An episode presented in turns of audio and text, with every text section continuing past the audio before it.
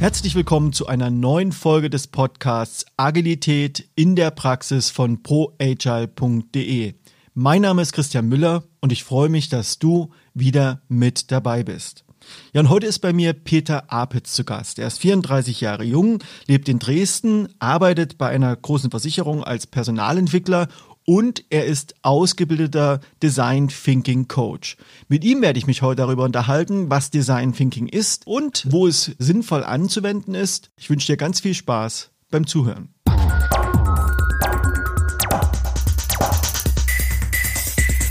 Ja, hallo Peter, schön, dass du dabei bist.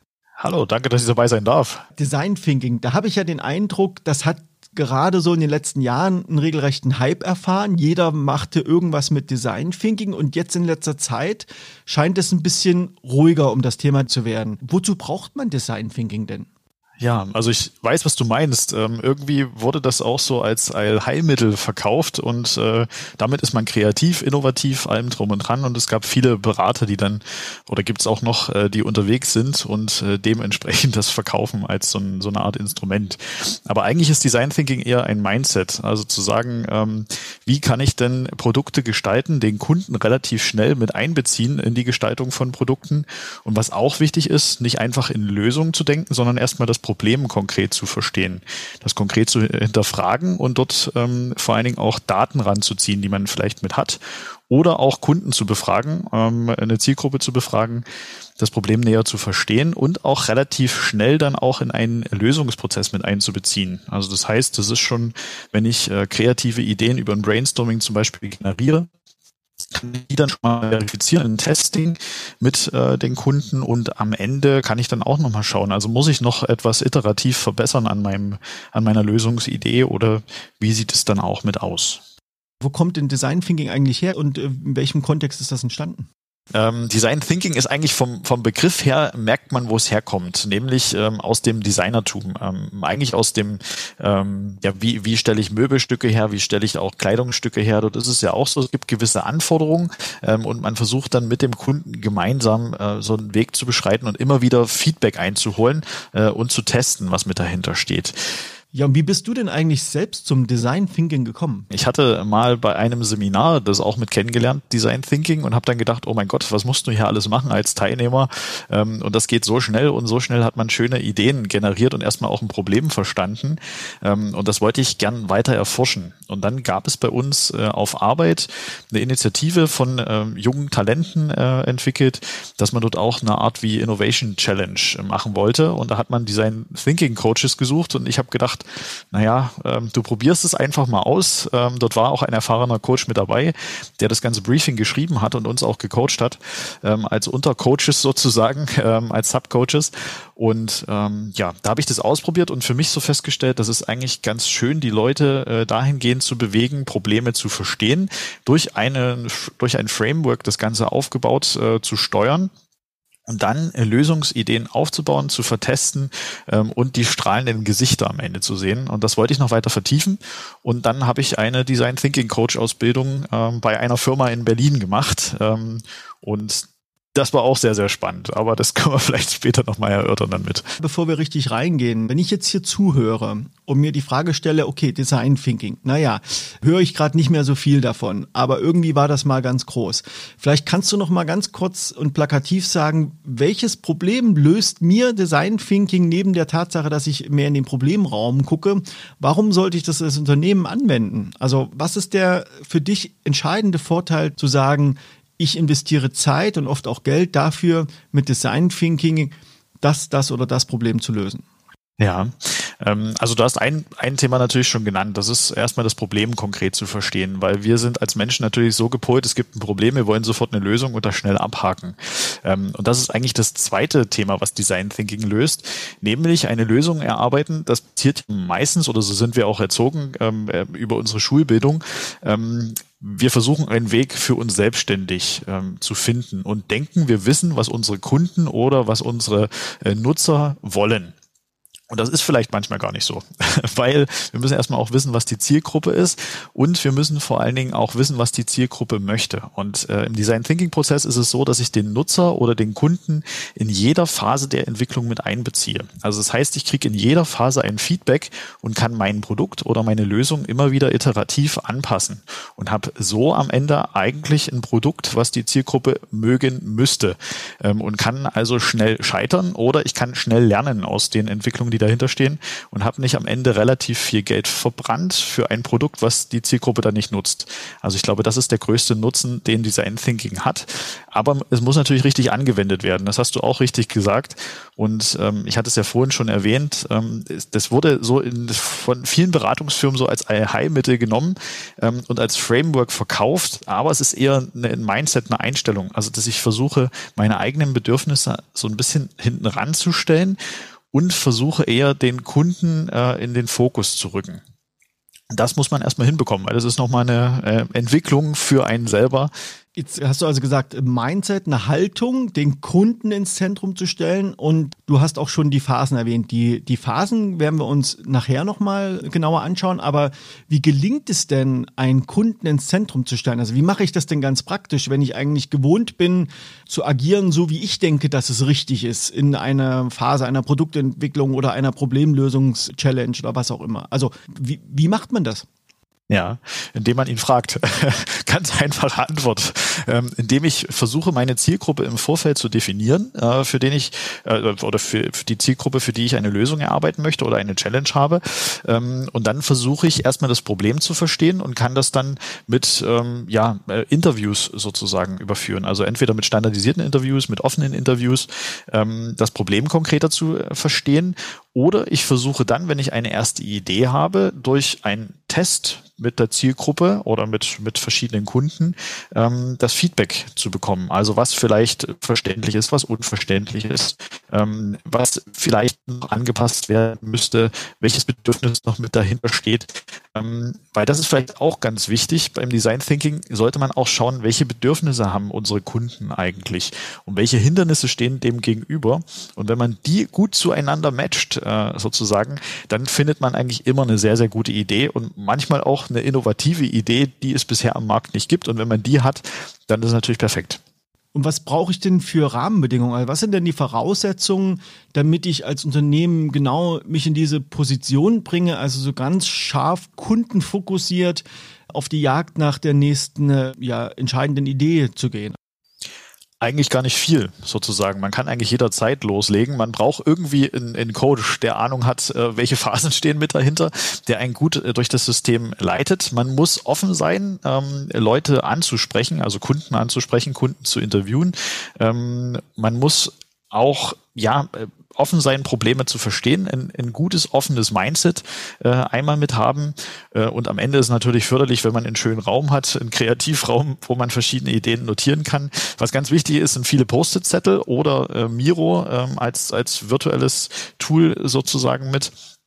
Aber ansonsten kann es relativ schnell losgehen. Was man aber auch braucht, und das ist immer eigentlich so das Schwierigste mit, ähm, ist die, eine gut formulierte Challenge oder Herausforderung, Problemstellung, ähm, an der man sich langhangeln kann. Und die erstmal zu finden, das ist schwierig und sie muss vor allen Dingen auch ähm, im Kundenbezug stehen. Also es geht jetzt nicht darum, wie können wir unsere ähm, Produktsoftware noch besser entwickeln äh, für interne Prozesse. Also das ist jetzt vielleicht nicht unbedingt geeignet für Design Thinking, sondern es sollte irgendwie äh, einen Kundenbezug mit haben immer wenn ich Product Owner ausbilde, was ich ja so ein, zwei Mal im Jahr mache, nutze ich ja auch im Rahmen dieser drei Tage so einen kurzen Design-Thinking-Prozess. Das heißt, ähm, da geht es darum, wirklich eine, eine, eine, Problemstellung, die es gibt, äh, mit einem ersten Prototypen zu beantworten. Und ich erlebe das auch mal, das, was du gerade beschrieben hast. Diese starke Fokussierung auf den Kunden führt dazu, dass dort ganz spannende Ideen entstehen, die auch dann darüber hinaus in der Praxis auch eine Relevanz haben. Ich habe das zum Beispiel gehabt, dass mich mal ein Teilnehmer angerufen hat und gesagt, Christian, kannst du dich noch erinnern an so einen Prototypen, diesen virtuellen Dorfladen? Wir haben den jetzt gebaut. Es gibt jetzt einen 24-Stunden-Dorfladen auf dem Land. Äh, das hat uns keine Ruhe gelassen. Also daran sieht man ja schon, dass da eine unglaubliche Energie entstehen kann in so einer Design-Thinking-Session. Du hast jetzt diese einzelnen Phasen erwähnt, die man sozusagen durchläuft. Lass uns mal die einzelnen Phasen anschauen. Es sind ja sechs Phasen und äh, vielleicht gehen wir mal in jede Phase kurz rein und du erzählst mal ganz kurz, was, was wichtig ist, worauf es in dieser Phase ankommt. Genau, gerne. Ähm, also man startet eigentlich, wie vorhin schon gesagt, wir haben ja eine Challenge, eine Herausforderung, eine Problemstellung am Anfang ähm, und die müssen erstmal alle Teilnehmer verstehen, weil meistens oder sinnvoll ist es, wenn ein interdisziplinäres Team zusammenkommt ähm, und das bearbeitet. Und das Verstehen heißt, wir nehmen diese Herausforderung, Problemstellung auseinander. Also jeder sagt, was würde er dahinter verstehen und welche Grundlagen, welche Informationen braucht man dazu, um diese Problemstellung oder Herausforderung weiter zu bearbeiten. Das ist eigentlich so die, die erste ähm, Phase eines Design Thinking Prozesses. Und da gibt es zum Beispiel die Methode der semantischen Analyse, also dass man wirklich Wort für Wort schaut, was steckt mit dahinter und was versteht, was verstehen die einzelnen Teilnehmer ähm, dahinter, hinter den Wörtern oft nennt man die Phase ja auch Verstehen, die Verständnisphase. Ne? Also wenn das sozusagen da ist, das Verständnis erstmal grundsätzlich und gemeinsam auch erstmal entwickelt wurde, dann geht es ja in die nächste Phase. Oder gibt es so einen bestimmten Marker, von dem man festmachen kann, dass man sagt, jetzt sind wir bereit, in die nächste Phase zu gehen, das Beobachten? Ähm, das, ist, das ist eigentlich wirklich, wenn man so sagt, wir haben eigentlich alle Grundinformationen, alle das gleiche Verständnis von der Problemstellung ähm, und wir wissen, welche weiteren Informationen wir brauchen. Dann kann man eigentlich in die nächste Stufe gehen. Okay, und das ist ja dann die Phase des Beobachtens, ne? Genau, das ist die Phase des Beobachtens. Und beim Beobachten geht es dann darum, ähm, Datengrundlagen vielleicht auch auszuwerten, die in einem Unternehmen vorhanden sind, um diese Problemstellung genauer zu analysieren. Oder zu sagen, wir befragen Kunden, was die denn dahinter sehen und ähm, versuchen Bedürfnisse, Hindernispaare herauszufinden, die man dann weiter bearbeiten kann. Also zum Beispiel, du hattest vorhin gesagt, von so dunklen Pferden, wo, wo die Ausbildung passiert ist. Ähm, dort haben wir natürlich auch sehr, sehr viele Design Thinking Prozesse in meiner Ausbildung durchlaufen. Ähm, und da war es zum Beispiel so, dass wir in Berlin dann in den Görlitzer Park gegangen sind ähm, und dazu einer Problemstellung, die damals hieß, das perfekte Dating-Erlebnis zu gestalten, ähm, Leute befragt haben. Also wirklich versucht haben, erstmal standardisierten Fragebogen ähm, aufzubauen, ähm, zu, zu, hinterfragen, was ist denn Dating für einen eigentlich, welches Bedürfnis hat man dahinter, wieso kriegt man vielleicht keine Dating-Partner. Ähm, und dann haben wir verschiedene Leute befragt und das dann erstmal gesammelt und äh, ausgewertet. So kann man sich ungefähr die Beobachtungsphase vorstellen. Wenn ihr sozusagen die Beobachtungsphase beendet habt, dann geht's ja in die nächste Phase, die Define nennt man die im Englischen auch, oder die Defini definieren oder Problemdefinition. Was passiert da?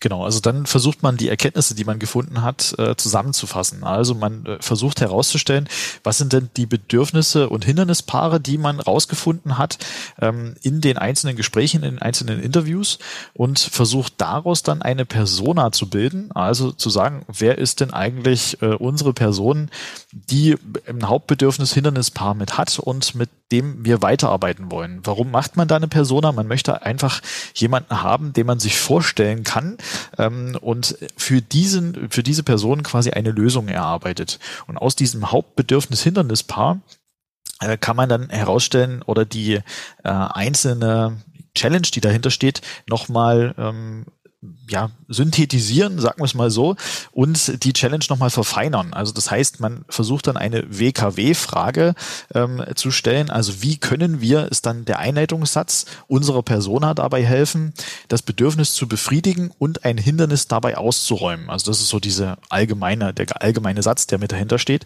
Und auf Grundlage dieser WKW-Frage startet man dann in den Lösungsraum. Das ist dann die nächste Phase, die sie anschließen würde. Aber bevor wir in den Lösungsraum gehen, lass uns mal kurz noch in dem Problemraum bleiben an der Stelle. Was könnte denn so ein typischerweise so eine große Herausforderung in dieser Phase, in dieser Define-Phase sein?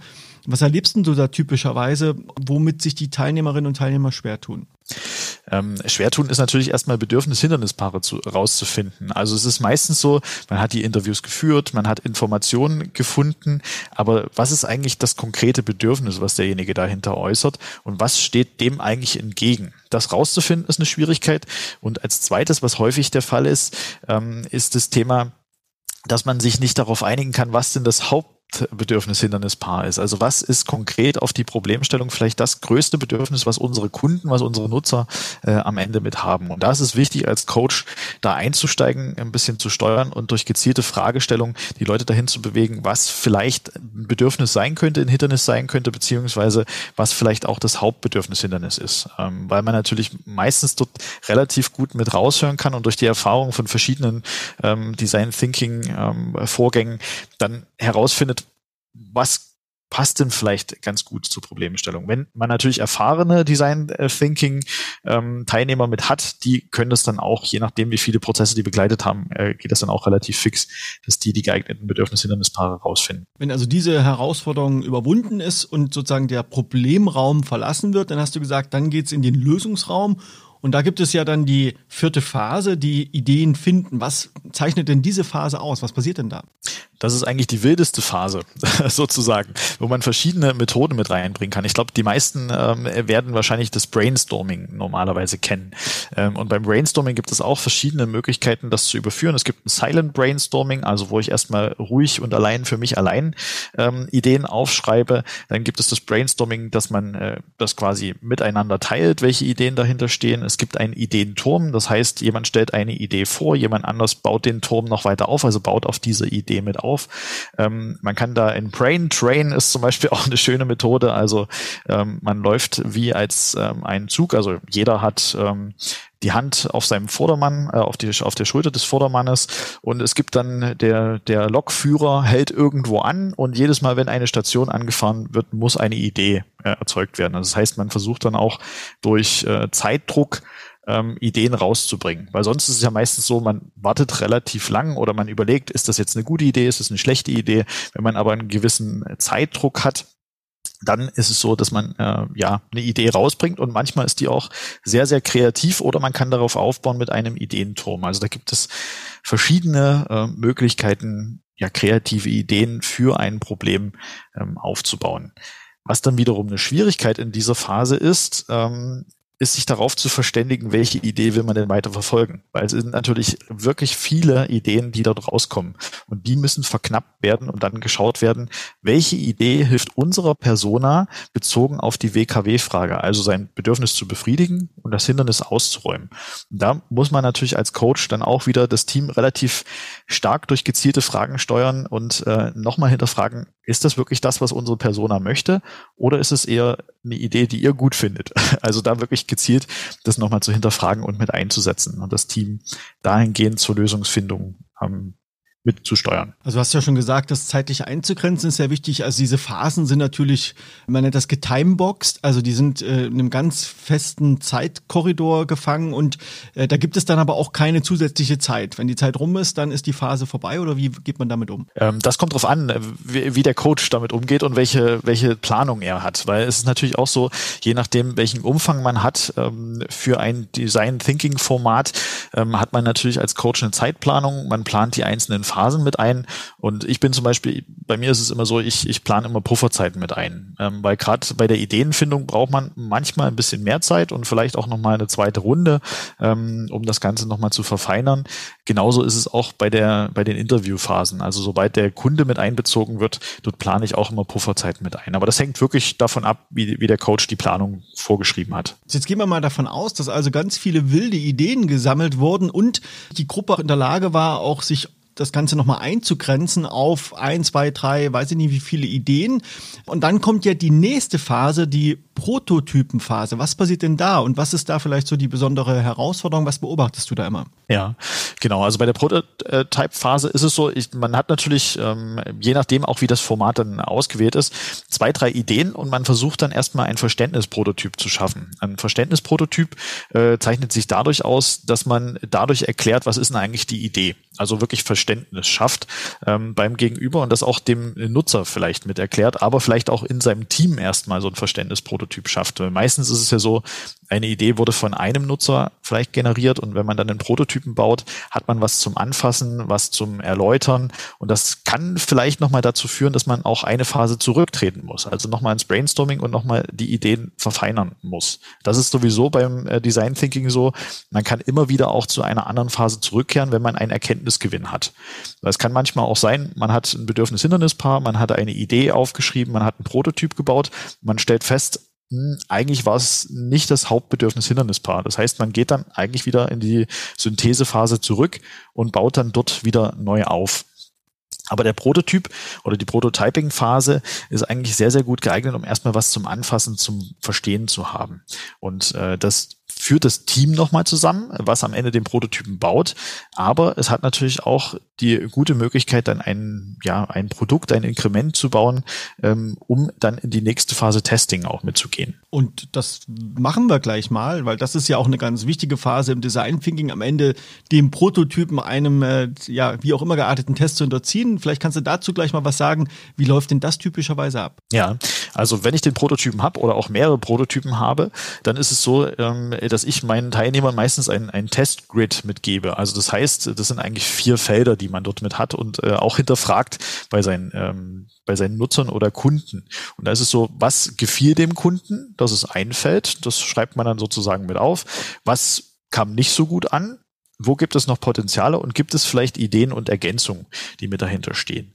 Ähm, und es ist eigentlich so bei äh, der Testing-Phase, es gibt eigentlich die Vorgabe, man gibt den Prototypen einem potenziellen Nutzer, einem potenziellen Kunden und erklärt so wenig wie möglich, weil man will ja einen Erkenntnisgewinn haben von seinen Kunden, ob es, äh, ob der Prototyp selbsterklärend ist, ob es den Bedürfnissen entspricht, ob es Hindernisse ausräumt. Und je mehr ich erkläre, desto mehr steuere ich meinen Kunden und desto mehr äh, prime ich den sozusagen. Und das will man ausräumen. Und deswegen ist es eigentlich so, man macht eine kurze Einleitung, wo kommt man her? Gibt das Ganze und der Kunde muss das Ganze selber erforschen. Das ist für die Teilnehmer manchmal sehr, sehr schwierig, weil die hängen natürlich mit Herzblut an ihrer Idee, an ihrem Prototypen ähm, und wollen eigentlich so viel wie möglich erklären. Da muss ich dann als Coach meistens einschreiten und sagen, ruhig aushalten, den Kunden erstmal erforschen lassen und äh, dann gucken, was er für ein Feedback gibt. Äh, das ist eigentlich so die, die, die, die lustigste Phase dann eigentlich mit, äh, weil man selbst als Teilnehmer dann einen großen Erkenntnisgewinn hat, dass manchmal Ruhe aushalten schwierig sein kann. Ja, du sagst, die lustigste Phase hier lebt aber manchmal auch die Phase der langen Gesichter ist, weil wenn ich bei meinem Product Owner Ausbildung äh, die Leute auf die Straße schicke oder wenn es remote ist, ich dann sozusagen online bei Twitter eine Umfrage zu den verschiedenen Ideen mache, dann kommt ganz oft auch eine Ernüchterung, dass Leute sagen zum Beispiel, nee, das würde ich gar nicht nutzen. Das löst das Problem ja gar nicht, was ich habe. Ja, und also ihr erlebt da schon auch manchmal herbe Enttäuschung. Mit einer großen Energie wurde eine Idee äh, verfolgt, äh, kreiert, ein Prototyp gebaut und dann kommt so der harte Realitätscheck und der fällt manchmal negativ aus. Ich sage aber immer, dass das trotzdem gut ist, weil es ist eine Erkenntnis. Dieser Weg ist vielleicht jetzt nicht der passende.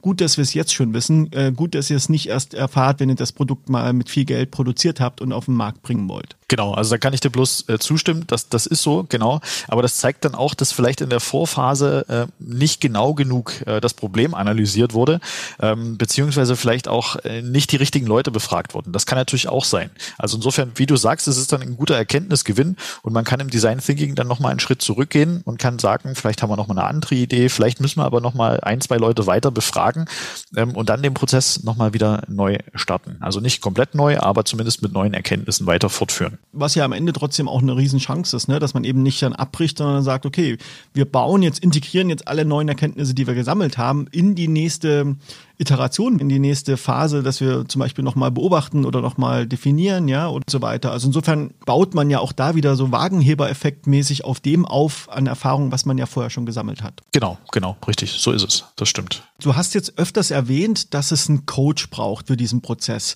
Äh, warum braucht es dafür jemanden, der das begleitet? Warum kann man das nicht einfach selber machen? Ja, also es ist zum einen natürlich, um äh, die Phasen gut einleiten zu können und die Übergänge zu überführen. Zum anderen natürlich braucht man irgendjemand, der, der das Ganze ähm, ja plant und vorbereitet und vor allen Dingen auch Timebox. Das hast du ja auch schön gesagt. Also dort guckt auf die Zeit, wie sieht's aus.